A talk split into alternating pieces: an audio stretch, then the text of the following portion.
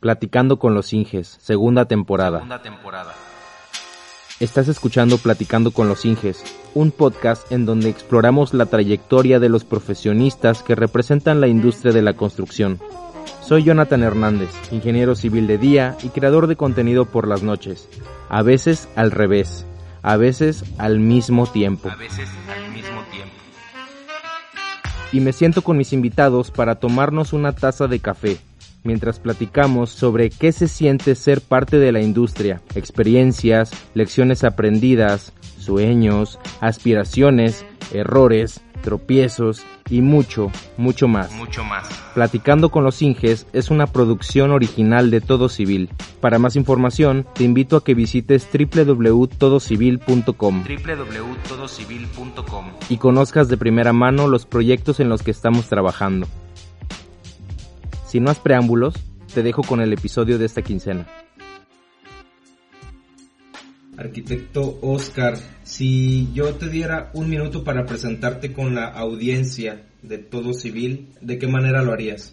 Hola, buen día a todos. Yo soy el arquitecto Oscar Serrano. Soy gerente de producto para Graphics of Latinoamérica y actualmente me desempeño justamente apoyando a implementaciones BIM en diferentes países, principalmente en Latinoamérica. Eh, porque conozco la, la, importancia que tiene esta metodología o este flujo de trabajo. Entonces ya, ya llevo siete años casi trabajando en, en Graphisoft. Entonces afortunadamente ya tengo mucha experiencia en estos temas de edificación virtual y flujos de trabajo. ¿Qué fue lo que te motivó a estudiar la carrera de arquitectura? Eh, es muy curioso cómo, cómo empecé o cómo me di cuenta que quería estudiar arquitectura, porque desde que estaba, no me acuerdo si era secundaria o prepa, había, había un videojuego que se llamaba Sims, Sims Family, no sé si alguna Sí, lo conozco, lo conozco. Entonces, cuando empecé a jugar, me di cuenta que en realidad la mayor parte del tiempo me la pasaba diseñando la casa más que usando el videojuego como tal, de, de llevar a trabajar a la personita y generar puntos y demás. Entonces, eso fue como mi primera experiencia BIM, en donde si trabajas tienes un recurso y con ese recurso puedes hacer X o Y propuesta. Entonces, en realidad desde ese entonces me di cuenta que me gustaba la parte del diseño y resolver como ciertas necesidades funcionales. Que muchas de las, eh, de las preguntas o de los principales cuestionamientos en, ese periodo de, de, nuestras vidas es comparar realmente lo que es la, las, las dos carreras principales, arquitectura e ingeniería civil. Si yo te preguntara ahorita en este momento, para ti, ¿cuáles serían las principales diferencias? Digo, poniéndonos en el lugar de alguien que está por decidir eh, entrar a la industria de la construcción, pero no sabe si le gusta o la, la parte de la arquitectura o la ingeniería civil. ¿Tú cómo las, las, diferenciarías? Bueno, de entrada, el, el, arquitecto, digamos que sería el encargado desde la conceptualización del proyecto, entonces el, el, imaginarlo y poder materializarlo, creo que es la parte que más me gusta de la, de la arquitectura, el que tienes que pensar en el contexto, hacer todo un diagnóstico completo que implica también muchas áreas. Y, y con esto tú vas a poder tener una propuesta eh, tanto espacial, funcional, formal, y ahí es donde entra la principal diferencia con el ingeniero civil, ¿no? El poder lograrlo, el que sea un, un, un lugar eh, seguro, un lugar que también se pueda desarrollar de forma sustentable, ahí es donde entra mucho el ingeniero civil. El que lo puedas construir, lo puedas llevar a la realidad a través de, por supuesto, ciertas normativas de resistencia de materiales o a través de algunas propuestas y de diseño estructural, pero es donde entraría más. El, enfocar la parte de optimización de recursos ya cuando está en ejecución el proyecto, pero mucho tiene que ver con el, el cálculo de la estructura y el poder hacer realidad todos esos sueños que tiene un arquitecto, ¿no? Al momento de conceptualizar el proyecto. Que hoy en día, bueno, yo crecí con, con esa, pues digamos, esa mentalidad o durante los estudios pues se van escuchando esa supuesta riña, ¿no? Entre arquitectos e ingenieros.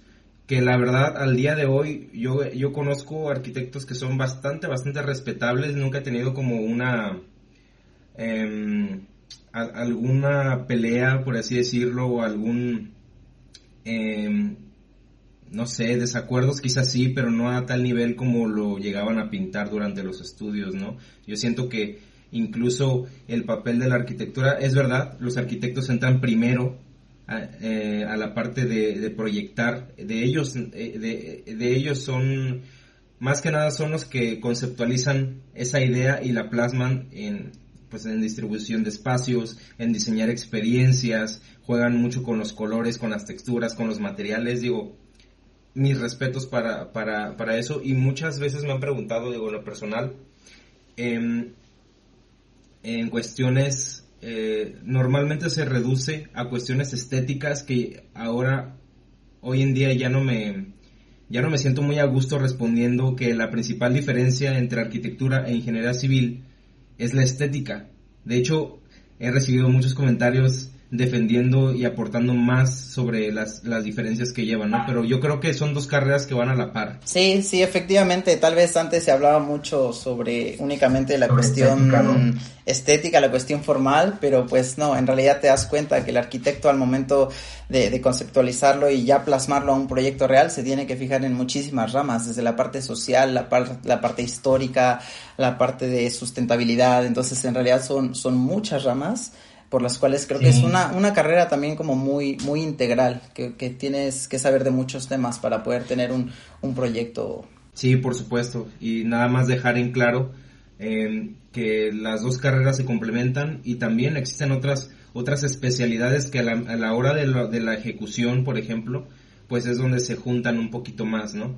No, no tengo mucha experiencia en la parte de, eh, de la proyección, o, el, o la planeación de un proyecto, pero sí en la ejecución. Y en mi experiencia, pues sí se juntan diferentes especialidades, desde electromecánicos, eléctricos, hidrosanitarios, eh, justamente em, hace, durante la semana pasada, eh, conocimos a un hidrólogo en, la obra porque se requería em, por temas de un permiso para construcción federal, entonces pues también en la obra te das cuenta de que se va complementando diferentes disciplinas, ¿no? No sé cómo sea la, parte de la, de la proyección, desconozco bastante, pero me atrevería a decir que es muy parecida. Sí, de hecho, eh, en realidad es algo necesario y es uno de los temas principales eh, en los que me quisiera enfocar también en esta pequeña charla el día de hoy, que es este concepto con el cual me, me, introduje hace un momento, ¿no? El concepto de BIM, de, de BIM, de Building Information Modeling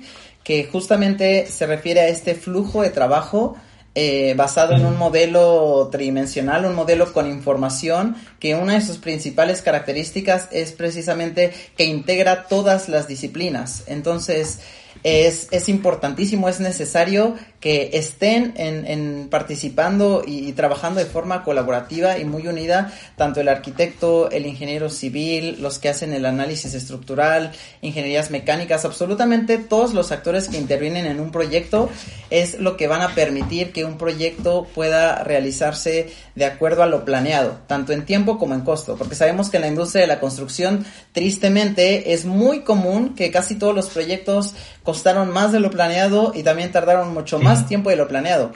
¿Y esto a qué se debe? Eso se debe justamente a, la, a los errores que se encuentran una vez que se lleva el proyecto a la obra por esa falta de coordinación, porque al momento de tener el proyecto cada uno tenía su propia versión de planos, el arquitecto, el, ingeniero estructural, eh, cada uno tenía su versión, entonces cuando lo llevan a la obra es cuando se dan cuenta de errores que obviamente al hacer un cambio en la obra pues ya te impactó en el tiempo y en el costo, ¿no? Entonces en realidad la forma de, de mitigar esta situación es anticipándote a los errores desde un modelo digital. Es ahí como surge justamente esta importancia de esta metodología eh, BIM, porque es una integración multidisciplinaria y una coordinación que te va a permitir eh, optimizar y ahorrar costos para no tener todas esas pérdidas también en la construcción. Entonces, en realidad, más que deseable, sí te diría que ya es algo totalmente indispensable, ¿no? Y también por ello vemos que se está haciendo cada vez más una normativa para los proyectos, empezando por obra pública. Anteriormente, eh, esta, esta tecnología, estos flujos de trabajo basados en modelos tridimensionales, pues eran como, eran vistas como una ventaja competitiva para varias empresas. Entonces, eh, los gobiernos empezaron a dar cuenta justamente que en, en obra pública la forma en la que podían tener el control de la información eh, y, de tener transparencia a, lo largo de todo el ciclo de vida del proyecto, pues era justamente a través de esta metodología. Entonces ya es por eso que muchos países decidieron implementarlo como una normativa y como algo obligatorio. Entonces eso también creo que sería una, una interesante invitación a los estudiantes, porque justamente en, en el ámbito profesional, pues las empresas ya están buscando eh, estos recién egresados que ya sepan sobre estas metodologías, que ya sepan sobre estos flujos de trabajo. La verdad es que ya no es como antes en donde solamente con saber un software 2D como AutoCAD ya nada te va a asegurar que vas a tener un trabajo. Entonces, en realidad aquí sí mi, llamada principal para estudiantes es que si quieren tener ventajas competitivas y ventajas competitivas internacionales, desde que están estudiando se tendrían que eh, tendrían que eh, eh, empezar a estudiar más sobre este tema y empezar a desarrollar sus proyectos con, con, esta metodología o este flujo de trabajo, porque lo estamos viendo hoy en día a nivel mundial, ¿no? Es lo que están pidiendo realmente todas las empresas en el ámbito laboral. Sí, muy importante el actualizarnos. Oye, arquitecto, eh, no te escucho mucho la, la voz de, de, de Regio. De, veo que estudiaste en el, en el Tecnológico de Monterrey. ¿Eres de Monterrey o nada más estudiaste por acá? Estudié en el TEC de Monterrey, pero el TEC de Monterrey tiene muchos campus distribuidos ah, en toda la República. Eh, yo estudié en Campus Querétaro, entonces... Perfecto, centro del país. Sí, así es. Ya, ya, ya, ya, ya. Digo, lo quería sacar a tema porque yo, yo estoy grabando desde la ciudad de Monterrey, entonces yo dije, yo cuando, cuando, me, cuando me enteré de que estudiaste en el TEC, yo dije, ah, pues a lo mejor a lo mejor lo escucho con acento regio porque por aquí sí es muy muy notorio ese, ese acentito que ya se me está pegando a mí también. Sí, de hecho a mí también se me pega cuando cuando me toca ir a Monterrey justamente hablar sobre BIM, a dar alguna conferencia, hablar sobre nuevas tecnologías, sobre innovación tecnológica para la construcción.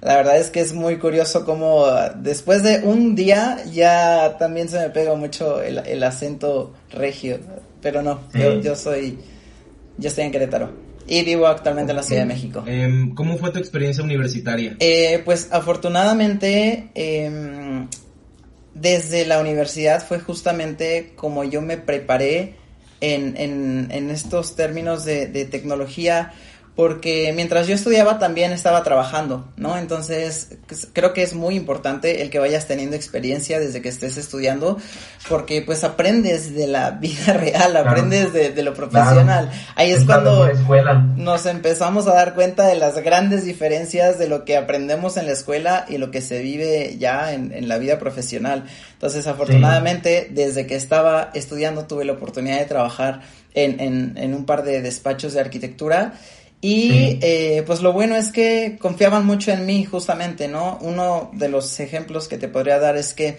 en un despacho de ahí de Querétaro eh, me asignaron un proyecto grande, entonces Teníamos poco tiempo, era un proyecto muy grande, teníamos que hacer toda la regeneración urbana de un municipio de Querétaro, con plazas, con nuevos proyectos, regeneración integral de un río de un kilómetro, entonces era un proyecto muy grande.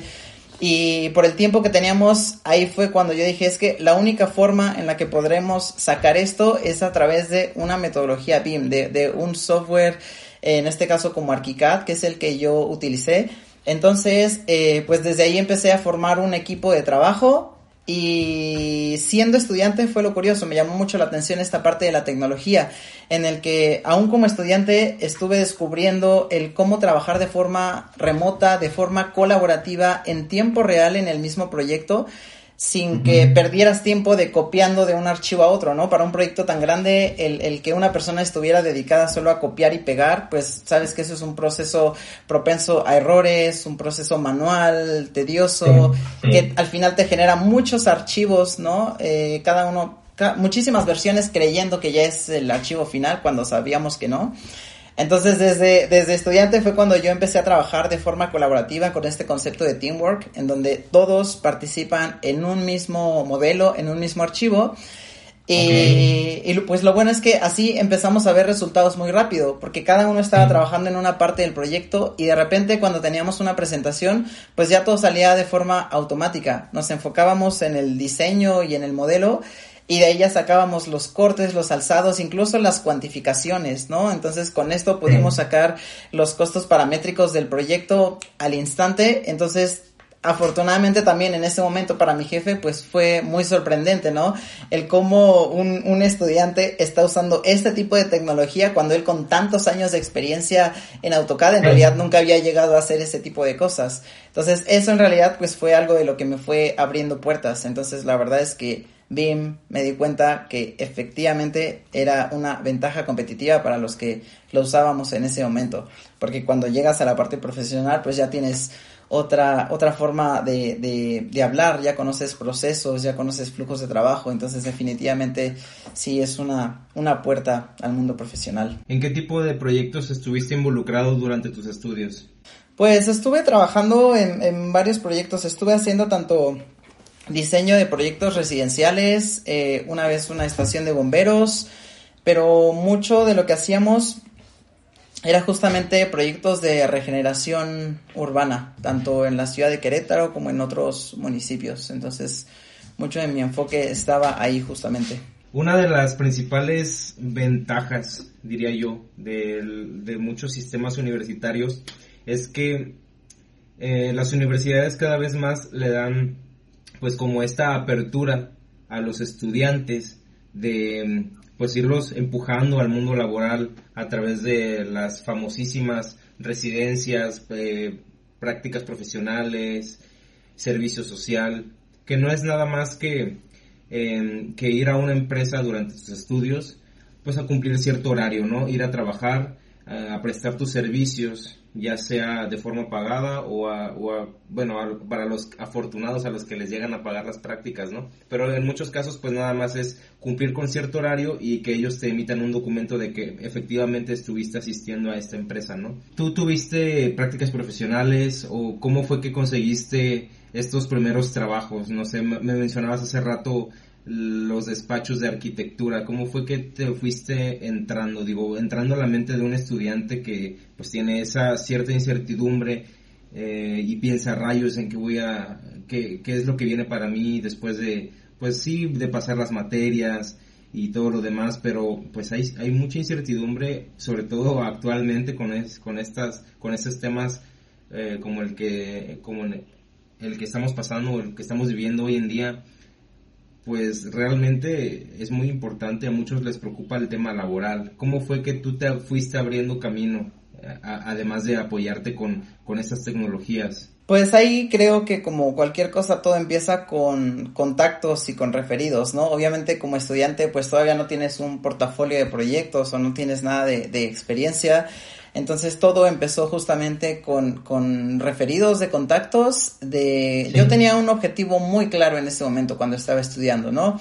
Uno de mis objetivos era eh, poder hacer poder tener también experiencia internacional y estudiar un año en el extranjero. Entonces también por eso dije, bueno, aunque todavía no sea el momento de entrar a prácticas profesionales, yo me quiero empezar a, a, a formar, quiero empezar a trabajar para poder este, ahorrar y poderme ir de, de, intercambio, ¿no? Entonces, en realidad, pues eso siempre es muy motivante cuando tienes un objetivo muy claro y peleas por él hasta que lo logras, eh, pues es mucho más satisfactorio, ¿no? Entonces no fue nada más por el tema de cumplir con prácticas, sino que yo tenía un, un objetivo muy claro. Entonces eso, eso definitivamente me ayudó. ¿Estuviste en Polonia? Sí, sí, yo estudié un año en, en, en la Universidad Tecnológica de Cracovia. Y por ejemplo, ¿qué, eh, qué tipo de cosas, digo, eh, totalmente ajeno a, al tema de la arquitectura, la verdad, pero ¿qué ventajas o qué fue lo que te atrajo en cuanto a arquitectura o qué fue lo que te llamó de Polonia? Eh, pues fueron muchas razones por las que es, eh, escogí ese país. De entrada, yo en realidad nunca había salido de México,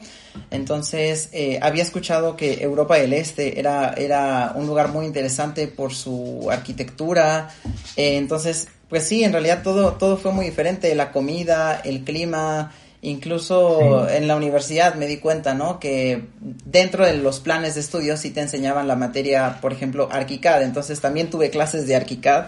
eh, allá en Polonia y ya es cuando te das cuenta cómo allá los estudiantes tienen como mucho más claro este concepto de BIM, ¿no? Porque dentro del plan de estudios casi todas las universidades lo tienen integrado. Entonces eso también fue algo que, que me llamó mucho la atención cuando vi el, el plan de estudios.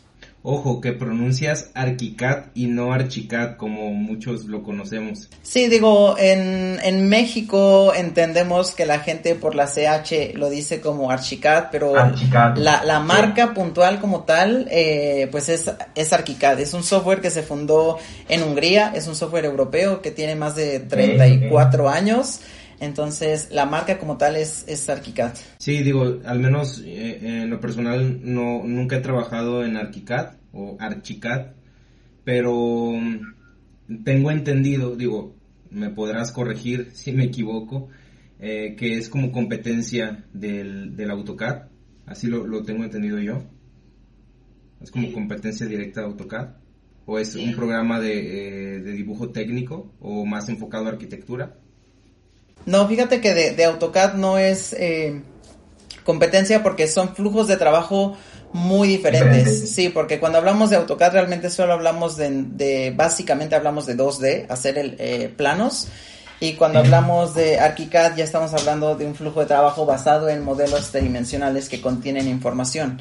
Que no solamente es dibujar o, o conceptualizar o modelar, también incluyes otro tipo de información Sí, justamente eh, se, se, integra toda la información dependiendo de la etapa del proyecto. Entonces, obviamente si empiezas con una volumetría, pero conforme, sí. da, conforme se va desarrollando el proyecto, pues empiezas a, a, introducir más información al modelo, ¿no? Le puedes meter el detalle del material constructivo, cuáles son las capas de los materiales de construcción que vas a utilizar.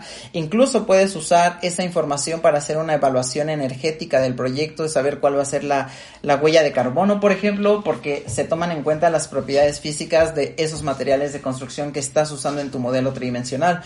Adicionalmente le puedes añadir los parámetros de, de, tiempo, todo el programa de obra, le puedes agregar el, eh, eh, costos para generar ahí también tu presupuesto y que cualquier cambio en el modelo automáticamente se actualizan tus números generadores, todos tus esquemas de cuantificación. Entonces, eh, pues en realidad es algo muy completo y algo que te quiero platicar es que eh, esta semana lanzamos la versión 24 de ArchiCAD. Nosotros cada año desarrollamos una nueva versión, justamente tomando en cuenta las necesidades de los clientes, ¿no? Estudiamos sus flujos de trabajo y si vemos que algo les hace falta para ser más productivos, entonces uh -huh. lo, lo, desarrollamos para las próximas versiones y por eso es que cada año sacamos una nueva versión de ArchiCAD. Y esta semana acabamos de lanzar eh, ArchiCAD 24 y ahora sí te puedo platicar abiertamente porque ya tuvimos el evento de lanzamiento. Es que una de las principales diferencias es que ahora desde ArchiCAD tú puedes generar el modelo analítico, el modelo STIC, que es el que usan justamente los ingenieros estructurales para hacer el cálculo estructural. Entonces, esto es una gran ventaja y es a lo que le llamamos diseño integrado porque en el mismo modelo ya estás integrando justamente a los ingenieros con los arquitectos, ¿no? Anteriormente, ¿qué sucedía? Tú tenías un modelo arquitectónico y probablemente alguien más tenía que levantar su propia versión de modelo para hacer el cálculo estructural. Exactamente. Exactamente. Muchas veces se eh, tenía que pasar el, el hacer, pues, el, el cambio de, de, archivo a, pues, de, de extensión de programa y en algunos programas no tenían sus complementos, no eran compatibles, entonces, pues, uno manualmente como como estructurista, por ejemplo, tenía que pasar, basándose en las dimensiones del plano eh, que le pasaba al proyectista, tenía que ir dibujándolo desde cero. Y sí, pues es algo, un proceso bastante tedioso, me imagino. Y si había cambios en el proyecto, que sabemos que siempre hay cambios, tienes que repetir como todo este proceso, entonces ahí ya, ya, ya perdiste mucho, mucho tiempo. Y por ejemplo, ¿con qué, ¿con qué programas de estructuras o de modelado de estructuras eh, tiene compatibilidad el ArchiCAD? Mira, la, la, la versión que el, el, el, en el lanzamiento lo que mostramos fue una conexión con RISA. RISA es un software eh, que se usa mucho en Estados Unidos y con CIA. Sí, es un software que se usa mucho en, en Europa, ¿no? Entonces, digamos que estos serían de los dos principales software para hacer análisis estructural, pero sabemos que también en la región, en, en Latinoamérica hay otros software como SAP 2000 o como ETAPS o ETAPS. Entonces, afortunadamente también hay una conexión para que justamente desde AKiCAD obtengas tu modelo analítico y ya se integre transparente y, y de forma directa para hacer el análisis estructural. Entonces, en realidad, es un flujo de trabajo disruptivo en donde eh, eh, ya las prácticas son integradas, ¿no? Estás ahorrando mucho tiempo, hace que te vuelvas más productivo, que tengas menos errores y que tengan todos una mejor comunicación porque están todos trabajando sobre el mismo modelo. Y bueno, también te certificaste como profesional técnico en, lo, que es la, la, metodología BIM utilizando el, el ArchiCAD. Sí, justamente, eh, pues obviamente como, como yo promuevo mucho el concepto de BIM en toda Latinoamérica, sí. pues tengo que ser también de las primeras personas en capacitarse, ¿no? Por ello, constantemente claro. participo en varias eh, eh, capacitaciones en Hungría, que es en, en, Budapest, en donde está el corporativo de Graphisoft.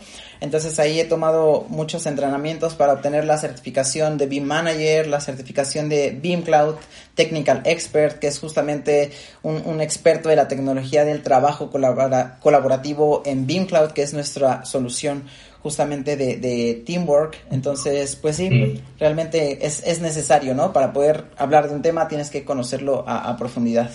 Ahora, volviendo un poquito más a, pues a, a tu historia eh, personal o profesional, o tu, tu, pues tu trayectoria, pues actualmente tienes un, puesto o un ritmo de trabajo, o más que nada un tipo de trabajo más comercial, y me gustaría que tocáramos un poco ese tema, porque muchos tienen, ten, tenemos, llegamos a tener la idea de que o como ingenieros o como arquitectos nos limitamos únicamente a la construcción y a eso me voy a dedicar toda la vida, ¿no? Pero me gustaría que platicaras un poquito más sobre eh, cómo es la vida eh, de un arquitecto trabajando como más en este giro comercial o perfil comercial, eh, por ejemplo, en tu caso, eh, promoviendo el producto que es ArchiCAD. No sé, ¿cómo es el, cómo es el día a día? ¿Cómo es tu, tu, tu, trabajo realmente? Digo, en lo personal tengo bastante curiosidad porque me ha tocado convivir eh, con, con ingenieros, por ejemplo, en alguna ocasión me tocó trabajar en la construcción de viveros forestales y conocí a un ingeniero eh, civil que su papá era ingeniero agrónomo y, y e, él trabaja o trabajaba en una empresa israelita que se dedica a instalar sistemas de riego. Y este señor totalmente eh, era una persona que te, que te vendía al, con el simple hecho de platicarte las cosas, las platicaba ta, de una forma tan especial que eh, que, te, que te motivaba o te vendía muy bien sus ideas. Y este señor, haz de cuenta que, digo nada más, un poquito, un pequeño paréntesis, en alguna ocasión me tocó viajar un par de horas en una camioneta junto a él y no paraba de hablar, eh, estaba siempre al teléfono y como ese señor vendía los proyectos de sistemas de riego, pues sistemas de, de tuberías, este, principalmente los clientes eran eh, personas dedicadas a la agricultura desde mm, no sé, de, de, principalmente personas con terrenos grandes o industrias, por ejemplo, de, algunas eh, de frutas y de este, eh, proyectos de este estilo. Entonces él lo que hacía es durante los trayectos siempre estaba al teléfono, él estaba hablando con el departamento de ingeniería de, de su empresa y en ese momento él te sacaba, en una media hora él te sacaba un proyecto acorde al, al terreno en el que estábamos visitando.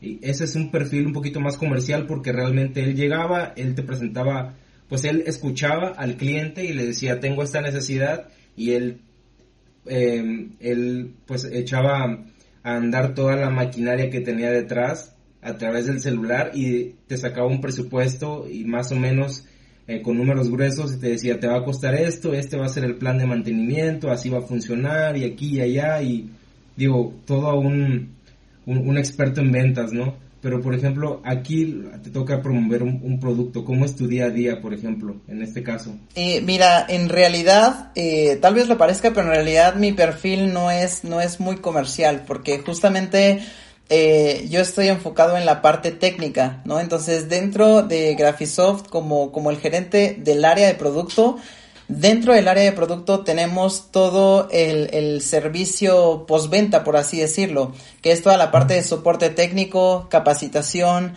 implementaciones BIM, eh, asesorías. Eh, entonces, en realidad, justo digo, si, si bien me, me, encontrarás en muchas conferencias hablando sobre BIM, en realidad casi siempre es sobre mi postura técnica porque justamente yo lo que me encargo es de que los clientes tengan éxito al momento de implementar BIM, ¿no? Al momento de usar nuestras soluciones, cuando deciden hacer esa transición de un flujo 2D a un flujo, flujo BIM, eh, ahí digamos mi principal responsabilidad es que sean exitosos a través de todos nuestros productos, sea ArchiCAD, sea BIM Cloud para trabajo colaborativo, sea BIMEX, que es este producto para visualización de modelos BIM en dispositivos móviles.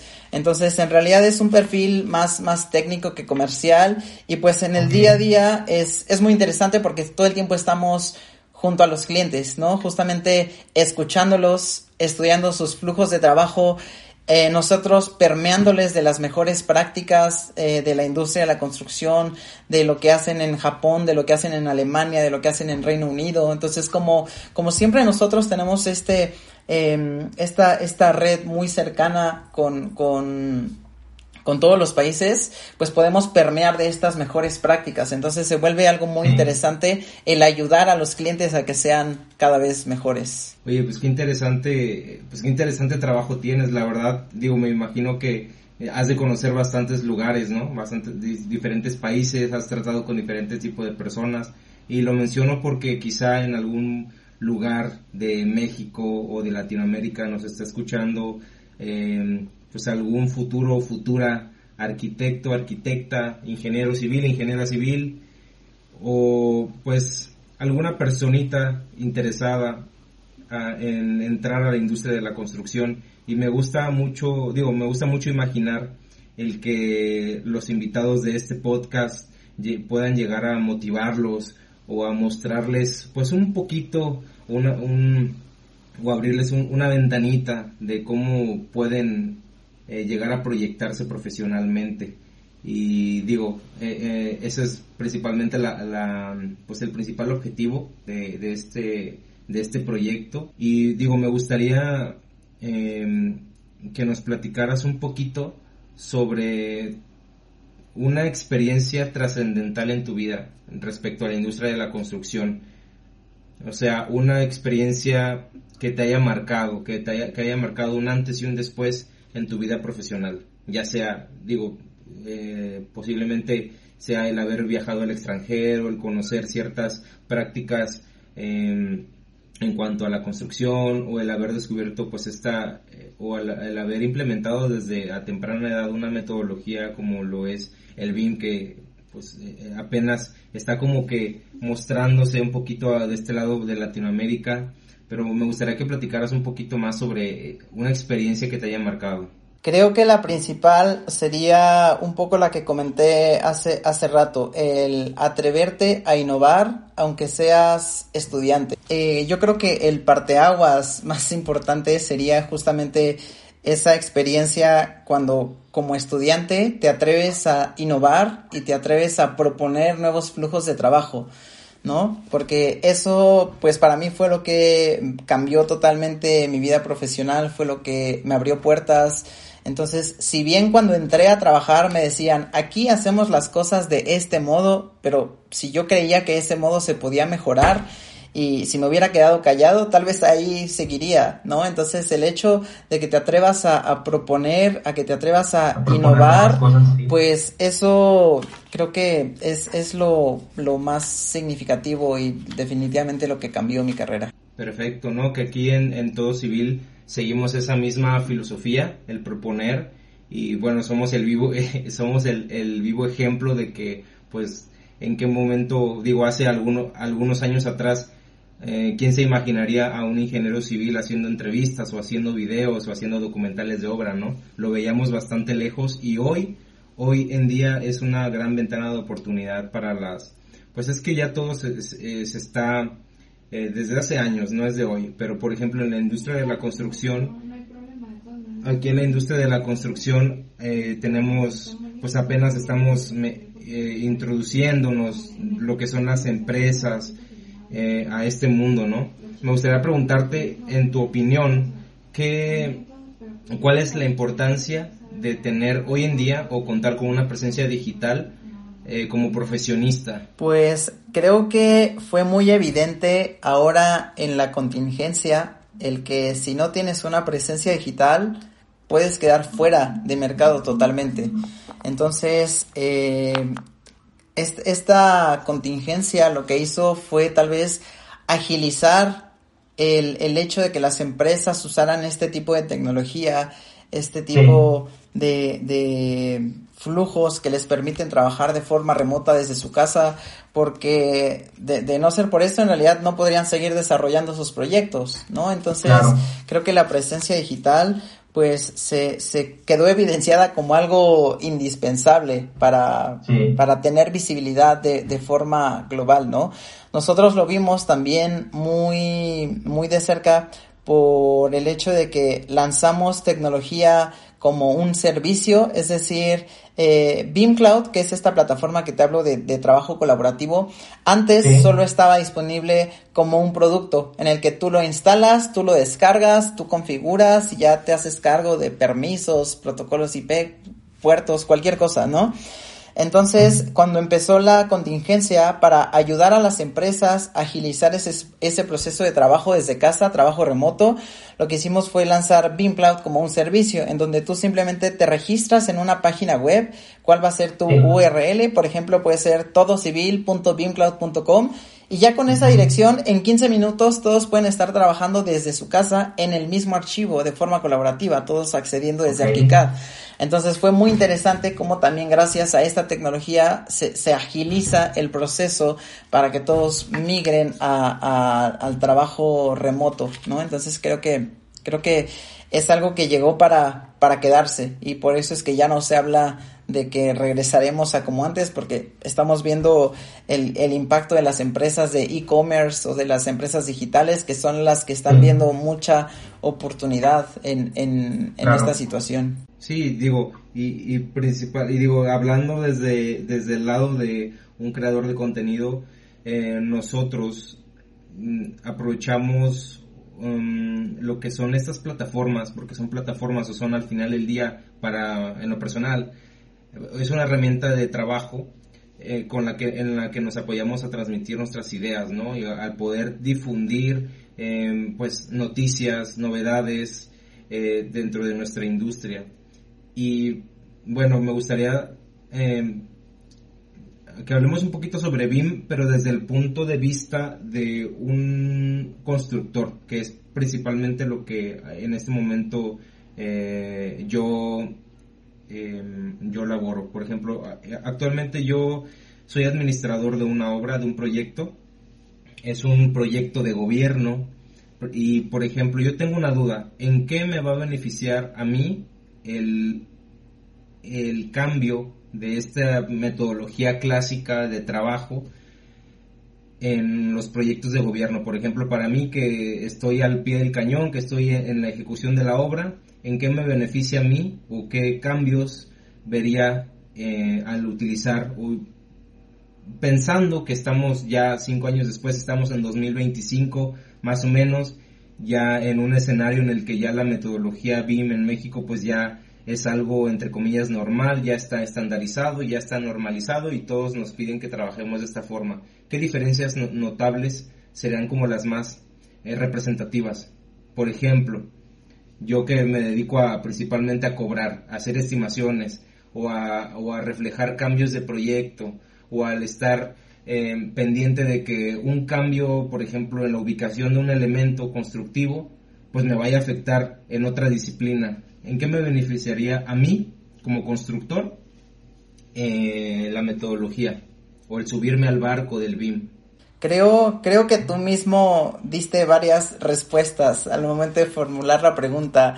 Una de ellas es justamente si, si existiera un cambio en la obra, este, en realidad una, una forma de prevenirlo es que sepas exactamente por dónde pasa cada uno de los elementos desde el entorno virtual.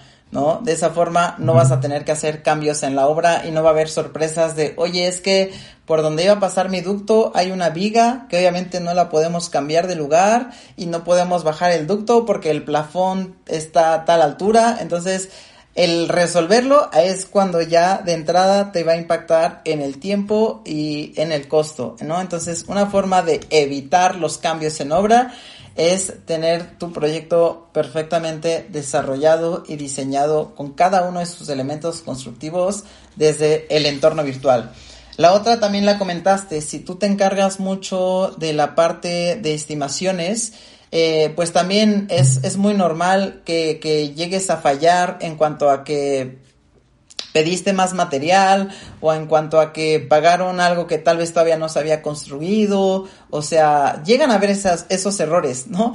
Entonces, la verdad... Dicen las malas lenguas por ahí que llega a pasar. Llega a pasar. Entonces, pues otra forma en el que puedes eh, reducir el margen de error es justamente a través del entorno virtual, porque como el proyecto ya se encuentra en un modelo 3D, lo único que tienes que hacer es asignar los elementos constructivos a una tarea. Esta tarea tiene una fecha de inicio, una fecha de término.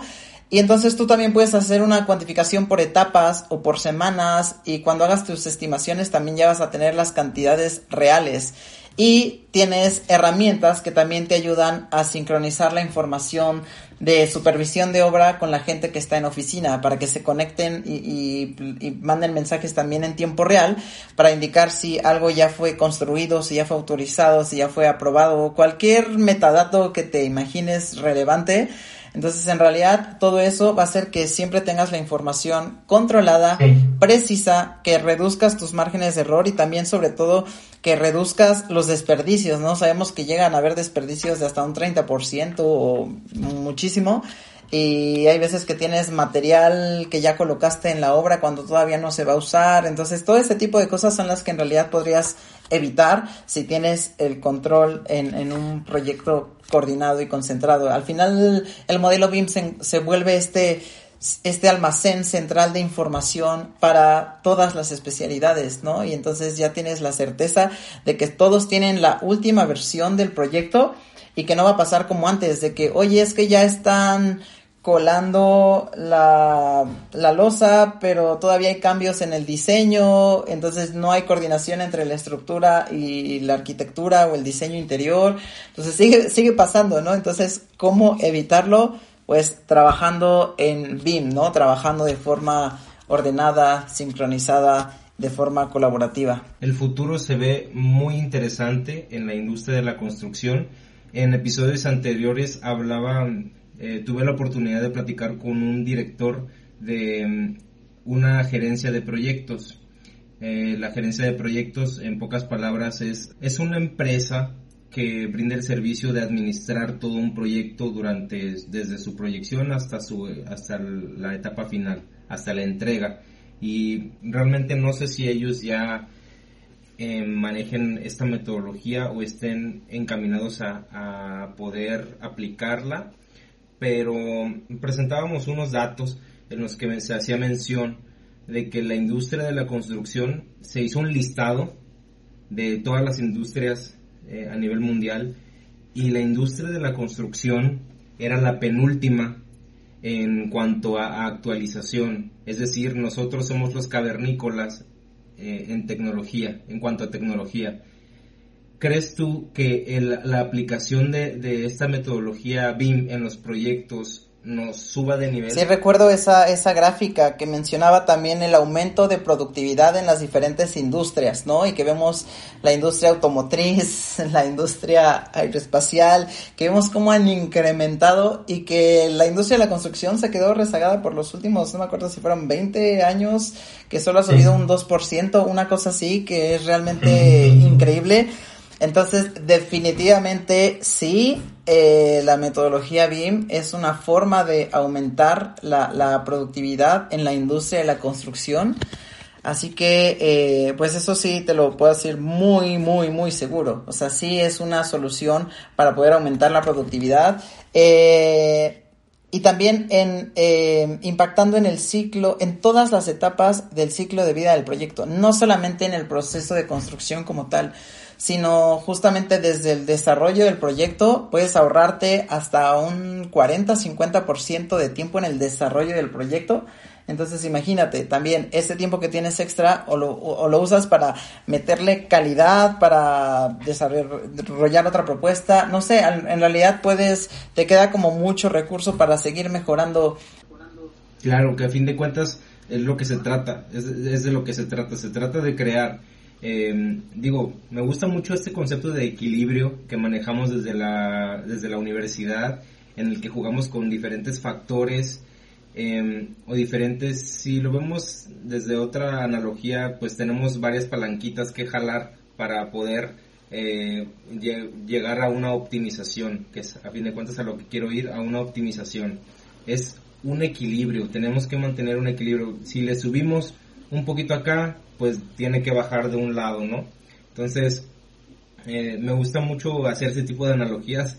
Eh, llegué a estudiar una especialidad en estructuras, entonces pues ahí me, me, volví loco un rato con, con, esos temas. Pero sí, se, trata de buscar una optimización a fin de cuentas eh, entre los recursos, los diferentes tipos de recursos que, que, se involucran en una, en una obra, ¿no? Y sí, claro que sí, buscamos que las estructuras o la, la construcción sea un negocio rentable. Entonces, pues entre más optimicemos, mucho menor va, va a ser la inversión, ¿no? y mucho más segura va a ser la, la construcción, mucho mejor calidad vamos a tener en, en nuestra infraestructura. Digo, y me encanta la idea de que ya se esté implementando nueva tecnología en esta industria. Me gusta la idea, de hecho, me gustaría que nos respondieras eh, sobre este tipo de metodología. Cuando se empezó a escuchar hace algunos años el tema de BIM, yo me imaginé que era un programa, yo me imaginé que era un programa tipo Revit, tipo AutoCAD 3D y de ese, tipo, en el que dibujabas en 3D. Eso es lo que se, se queda, esa es la idea principal.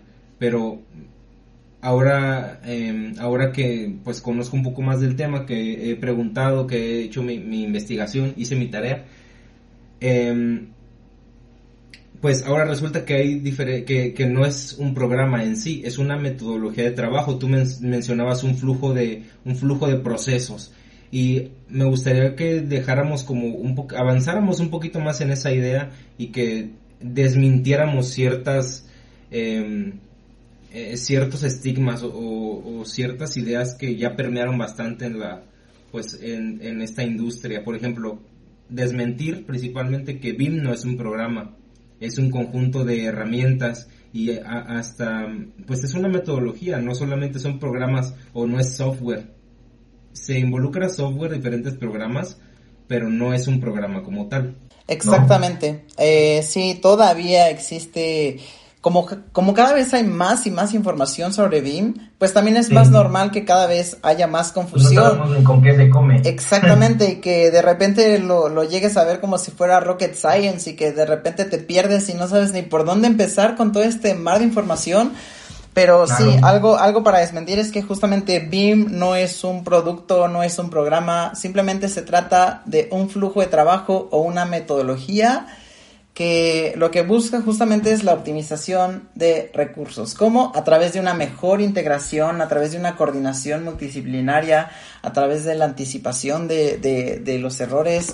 Y hay un concepto también muy interesante. Así como hablamos de Open BIM, perdón, así como hablamos de BIM, existe el concepto de Open BIM que es cuando rompemos los límites en las plataformas informáticas y que no importa si tú como estructurista estás usando tecla para hacer una estructura de acero y yo estoy usando ArchiCAD para hacer el, diseño. Eh, OpenBeam significa que podamos colaborar abiertamente y trabajar en el mismo proyecto sumando esfuerzos sin duplicar información, ¿no? Porque eso es un poco lo que hablamos también hace un momento. Pasa muy seguido que como él está usando otra plataforma, tiene que volver a levantar el modelo Y eso ya le tomó tiempo, ya le costó. Entonces, cuando hablamos de OpenBeam, significa esta metodología, pero abierta a que sin importar la plataforma en la que se haya generado la información, tú puedes coordinar e integrar esa información justamente para la suma de esfuerzos, ¿no? Entonces, no importa si usas Revit, si usas ArchiCAD, si usas teclas, si usas no importa cualquier software BIM que uses, lo importante es no duplicar la información y cómo aprovechar esa información para un mejor desarrollo del proyecto. Entonces, esto también es muy interesante que está creciendo este concepto y que cuando vemos las normativas BIM de varios países, justamente lo que establecen es utilizar formatos neutrales, formatos internacionales. Ahí existe el formato IFC, no sé si has escuchado hablar de este formato. Bueno, el formato IFC Industry Foundation Classes es justamente lo que te permite colaborar con otra plataforma. O sea, lo que te permite integrarlo sin importar si lo hiciste en, en otro software. Entonces, eso quiere decir que, por ejemplo, a ArchiCAD tú puedes importar archivos IFC, exportarlos en IFC. En Revit puedes importar o exportar en IFC. Lo mismo en Tecla, en Etabs, en en todo el software BIM, ¿no? O sea, ya existen más de 200 plataformas BIM, si, si vemos todas las ramas eh, que hay, entonces pues lo importante es tener una comunicación abierta con todas estas plataformas. Entonces aquí también otro mensaje importante es que no crean que porque empezaron a usar un software ya se tienen que quedar con él, no, lo que se trata es usar el mejor software para cada disciplina, ¿no? Y si tu contacto es el mejor usando tecla para estructuras de acero, pues aprovecha eso y tú usa lo que más te guste para, si vas a diseñar, pues lo más intuitivo es ArchiCAD, entonces que perfectamente se puedan coordinar sin importar que estén usando otra plataforma. Y si tu ingeniero mecánico está usando Revit Map y ahí está haciendo las instalaciones, pues qué bueno, qué padre, pásame su información en un modelo y eso yo lo integro y, y estamos avanzando, ¿no? Entonces, este, este concepto también me gusta mucho, porque ese es romper esas barreras de un ecosistema cerrado y es lo que va a permitir que sin importar el, el software Sabemos que hay muchísimas plataformas y también para muchas especialidades, ¿no? Para cálculos de iluminación, para simulaciones, ahora lo vimos en, en, temas de emergencia y contingencia, evacuaciones, entonces pues qué padre poder usar la información sin tener que duplicarla, ¿no? Este es un concepto muy bueno. ¿Cuánto tiempo eh, nos queda, eh, o más que, más bien voy a reformular la pregunta, ¿cuánto tiempo le queda de vida a la metodología clásica de de poder coordinar los esfuerzos en, una, en un proyecto de, infraestructura o de construcción? ¿Cuánto tiempo de vida eh, crees tú que, le queda? Por ejemplo, en los proyectos de gobierno, como mencionabas al principio, pues eh, al menos aquí en México eh, se busca que dentro de algunos años ya se normalice la metodología BIM en los proyectos gubernamentales, que déjame decirte que entrando, si se llega a, a normalizar o a estandarizar, la, la obra la obra privada también va a tender a, hacer eso. Totalmente, de hecho eso es lo que sucedió en muchos países. Si tú ves el nivel de madurez o el nivel de implementación BIM de, de algunos países, te das cuenta que los mayores niveles de implementación eh, tienen que ver con que el gobierno fue el que empujó el concepto de BIM, ¿no? Claro ejemplo está el gobierno de Inglaterra, que fueron de los primeros en, en, anunciar sus objetivos de BIM, cuánto iban a ahorrar, qué porcentajes, cómo iban a ser más sustentables, cómo iban a exportar ese conocimiento. Pero entonces, como vino una fuerza muy grande desde el gobierno, obviamente se iba empujando también el sector privado. Entonces, acá en México, pues el mayor empuje había estado siendo el sector privado, ¿no? Por las ventajas económicas que representa la metodología.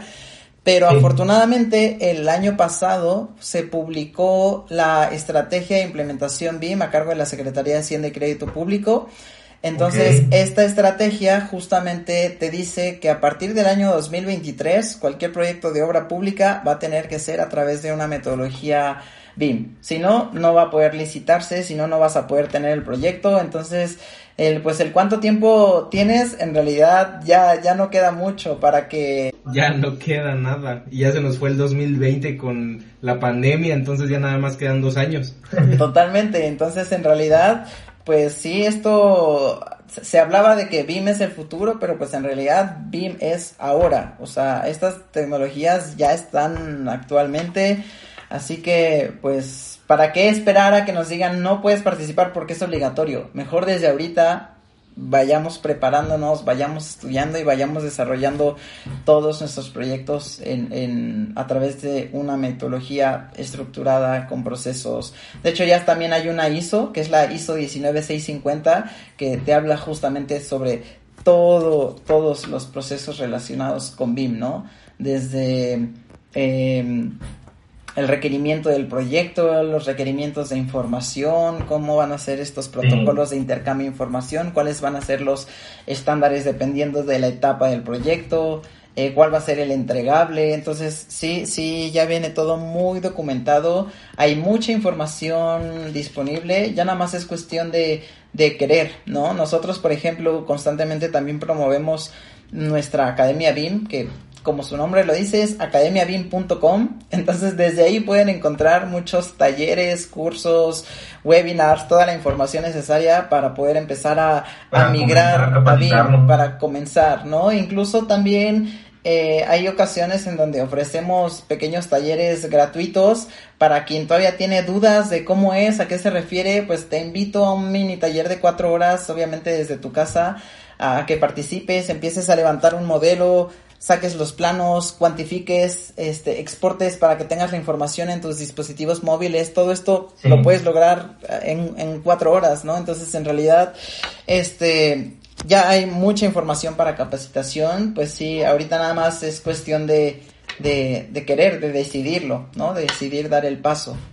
Que de hecho ya en México, bueno, muy, una obra que el año pasado, si no me equivoco, o hace dos años, ya la verdad no sé cuánto tiempo pasó desde ese momento, el aeropuerto eh, internacional de la Ciudad de México, el Naim, ese aeropuerto se estaba llevando con metodología BIM. De hecho, uno de nuestros siguientes invitados es el principal responsable de haber llevado el, eh, el control desde, pues, utilizando estas metodologías. Hace poco, y creo que yo, creo, creo que la semana pasada estuve presente en un webinar, en una presentación eh, en la que nos mostraban pues más, más, que nada los modelos y qué tipo de información pues manejaban, cómo se actualizaba y esto. Es bastante interesante, digo, ya verlo en una obra que lamentablemente se canceló, em, pero que ya lo estaban llevando a cabo. Digo, esa es la, la, obra que... Em, eh, de las de las obras más reconocidas eh, hace desde hace añitos pero me imagino que ya debe haber varias aquí en México y de las que ni siquiera al menos yo no estoy enterado de que se haya utilizado la metodología. Pero sí me pareció un dato interesante eh, el mencionarlo en este en este episodio que el Naim ese proyecto que, que ya no está en ejecución pero sí se estaba llevando con, metodología BIM precisamente para llevar un mejor control de cambios porque imagínate un proyecto de ese de ese tamaño eh, ya me imagino la cantidad de cambios que debieron haber en el día a día Exactamente, y la única forma de mantener el control de la información pues era a través de, de plataformas BIM. Entonces, sí, de hecho, eh, para el proyecto se invirtió muchísimo esfuerzo y tiempo también en el desarrollo de estándares, ¿no? Porque si bien en México solamente eh, a través de el 11, esta, este organismo nacional de normatividades y certificación para la industria de la construcción, eh, estuve, estuvimos trabajando desde el 2016, si no me equivoco, eh, para hacer la primera parte de la norma BIM en México. Eh, en la siguiente etapa, que era el desarrollo de estándares, pues ahí fue en donde a partir del aeropuerto, como fue un proyecto en conjunto de, Free y Foster and Partners, y Foster and Partners sabemos que al ser de Reino Unido y tenían mayor nivel de implementación BIM y que tenía que ser también algo obligatorio para, para ellos, entonces pues se adaptaron muchos de los estándares que tenía el Reino Unido para poder hacer el aeropuerto de esa forma, ¿no? Con toda esa serie de estándares, todas esas eh, eh, serie de documentación. Entonces sí, fue, fue muy interesante cómo se estaba llevando. Yo tuve también la oportunidad de visitar el aeropuerto cuando estaba en construcción. ¿En construcción? Sí. ¿En serio? Sí, entonces hicimos un, un recorrido. Eh, ya estaban poniendo estos esta estructura. Las columnas, ¿no? Las columnas ya, ya las Esas que parecían como de forma cónica. Exactamente. Eh, y nos llevaron justamente también a su laboratorio BIM, en donde era bien interesante ver también cómo estaban haciendo la detección de colisiones, cómo coordinaban miles de modelos de todas las especialidades. Entonces sí, efectivamente, este, este hubiera sido un muy buen referente sobre el concepto de BIM y le hubiera dado otro empuje a, México al ser un proyecto icónico llevado en BIM. Bueno, tristemente se canceló, pero afortunadamente también hay, hay muchos otros proyectos que ya se están desarrollando en BIM, ¿no? Entonces, aquí también yo he tenido la oportunidad de, de capacitar a varias dependencias de gobierno justamente para, para promover temas de BIM, para ayudarles porque eh, si bien los operativos son los que van a estar usando la plataforma, pues esto en realidad tiene que venir desde arriba, tiene que tener una visión estratégica. Entonces aquí nosotros hemos apoyado mucho justamente a capacitaciones de los directivos de las dependencias para poder permear el concepto, permear la visión, permearles las ventajas para que ellos a su vez tengan una, una transición más suave, ¿no? Porque siempre surge el miedo al cambio, ¿no? Al cambio a ser reemplazado, a la tecnología, a que yo lo sé hacer de esta manera por años, pero pues es lo que digo, no porque lo lleves haciendo así por años significa que es la forma correcta o la mejor forma de hacerlo. Entonces, este pues sí es muy interesante cómo afortunadamente en México cada vez está creciendo más también el nivel de, de madurez BIM, ¿no? Y cada vez son más los clientes que me buscan justamente porque ya están en este concepto de Open BIM, de oye, ayúdame porque yo estoy usando ArchiCAD para el diseño, pero mi ingeniero estructural está usando X o Y plataforma, ¿no? Entonces, con eso les ayudamos a hacer justamente esta coordinación BIM y que puedan seguir desarrollando sus, sus, proyectos. Entonces, sí, es, es muy interesante cómo, cómo está creciendo en México, ¿no? Tal vez sí vamos a tener cierto rezago con este año de contingencia, porque este año en específico estaba planeado para el desarrollo de estándares y capacitación fuerte a todas las dependencias, Obviamente vimos cómo se detuvo la industria de la construcción, se detuvo otras cosas, pero yo creo que, bueno, de todos modos, para el 2025, de que va a ser obligatorio sí o sí para obra pública y por ende para los proyectos privados se van a tener que sumar también a esta metodología. Entonces, afortunadamente estamos en una transición, en una época de transición muy interesante aquí en, en México, en donde ahorita todavía tenemos tiempo de de aprender de otros, de no, inventar la rueda, ¿no? Si ya existen estándares, si ya existe, simplemente tengo que orientarme, tengo que acercarme, tengo que capacitarme, certificarme, todo lo necesario. Claro, no, y aparte si ya lo están utilizando, ya, ya, ya hay casos de éxito utilizando esta metodología, pues no hay más que acercarnos a los expertos, el, el pues el difundir la información, el hacer esa... Eh, el tratar de, expandir todo ese conocimiento y compartirlo para que al final del día los todos vamos a ser beneficiados al final del día. Entonces quisiera eh, cerrar este episodio con, dos cosas. Un, eh, la primera que mencionaras tres cualidades que consideres esenciales para un profesionista eh, hoy en día.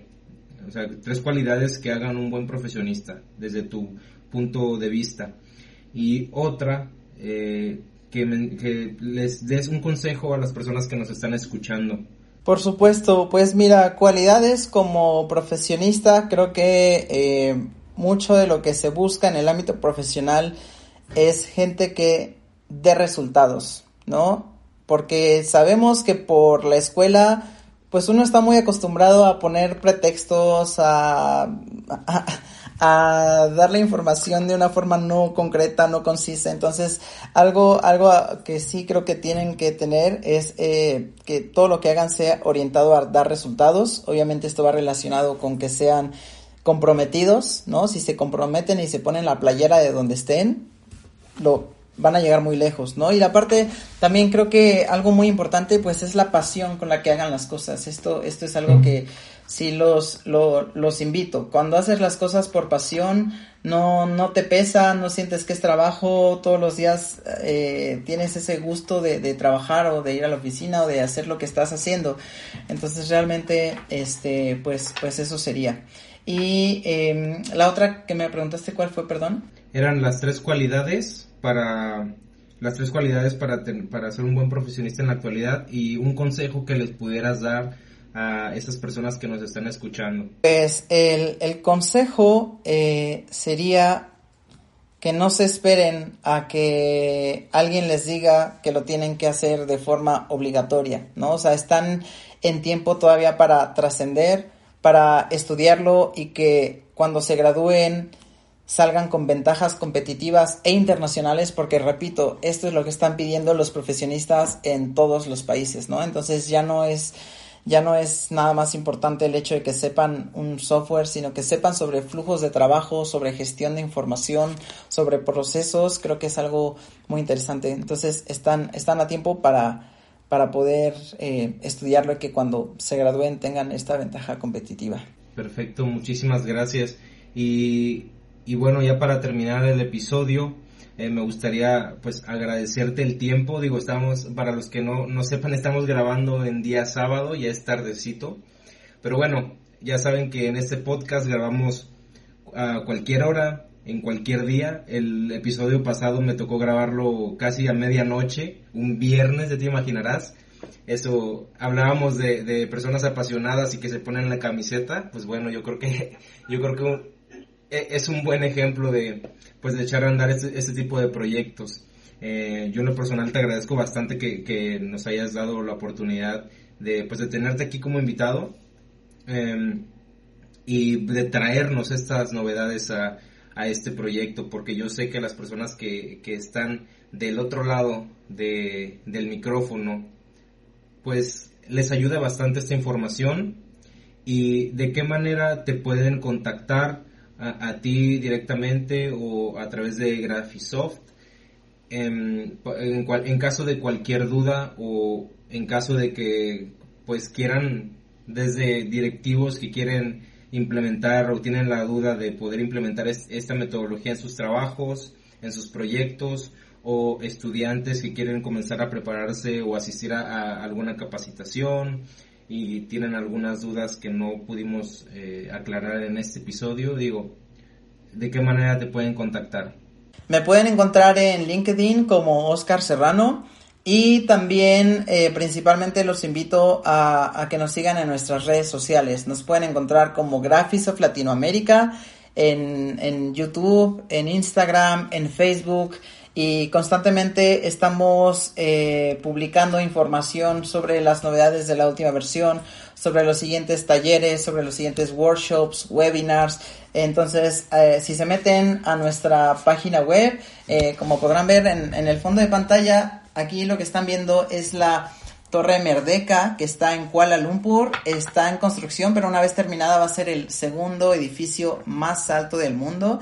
Este fue diseñado y coordinado en ArchiCAD, entonces esto también le, dice mucho, ¿no? Sobre las capacidades que tiene el, software para cualquier tipo de proyecto. Entonces, si están interesados, con todo gusto pueden acercarse a nuestras redes sociales, Graphisoft Latinoamérica, y ahí podemos responder cualquier duda de nuestras certificaciones, nuestras capacitaciones, proyectos de implementación y por supuesto el licenciamiento del software para que una vez que se gradúan puedan empezar a usarlo de forma comercial, de forma profesional. Y no olviden que lo escucharon primero en Platicando con los Inges. Muchísimas gracias. Aquí acaba este episodio, pero nos vemos dentro de 15 días. No sé dónde me escuchas, así que te invito a compartir este episodio en tus historias de Instagram mencionando nuestra cuenta arroba platicando con los Inges, para que pueda conocerte y de paso me ayudes a que este programa llegue a más personas como tú. No sé qué hora tengas, pero por si las dudas, yo me despido deseándote buenos días, buenas tardes o buenas noches.